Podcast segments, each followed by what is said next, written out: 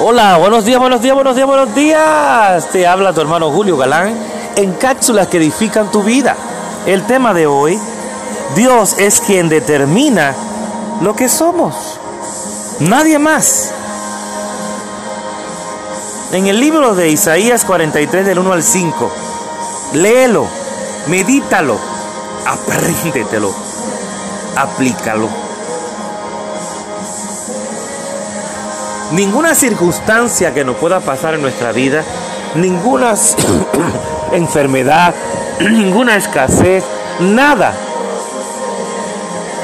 va a poder determinar lo que somos que nuestro Señor Jesucristo, que nuestro Padre Celestial.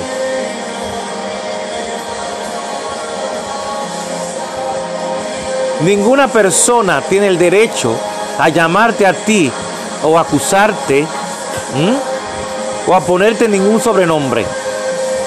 El único nombre, aleluya, que tenemos es el de Hijo del Padre Celestial. Y como decía nuestro hermano Julio Melgar,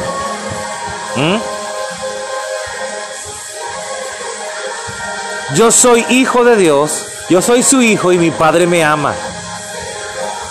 Somos sus hijos y nuestros padres nos aman. Ya no tenemos que vivir en el temor. No hay vergüenza. Busqué a Jehová y él me oyó y me libró de todos mis temores. ¿Eh? Ese salmo tan maravilloso. No hay vergüenza para los, nosotros los hijos del Señor. Fuimos hijos fuimos y fuimos hechos hijos, fuimos hechos hijos del Padre Celestial. Y, mandó a su único hijo, a Jesucristo, a morir por nosotros para que fuéramos salvos.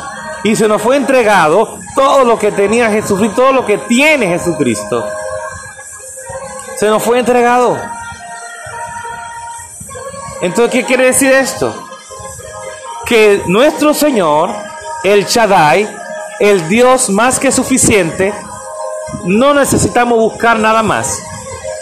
No necesitamos identificarnos de otra forma que no sea la de hijo de Dios. Que no sea la de escogido, lo de llamados por Dios para grandes cosas.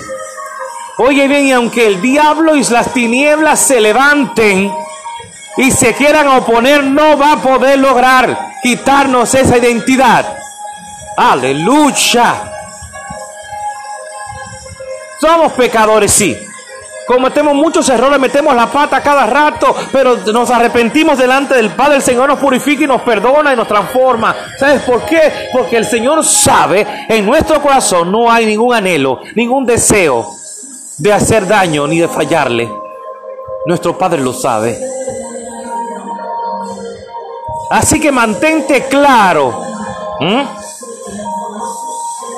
que el único que determina quiénes somos es el Padre. Y ya lo hizo. Así que mantente claro en eso.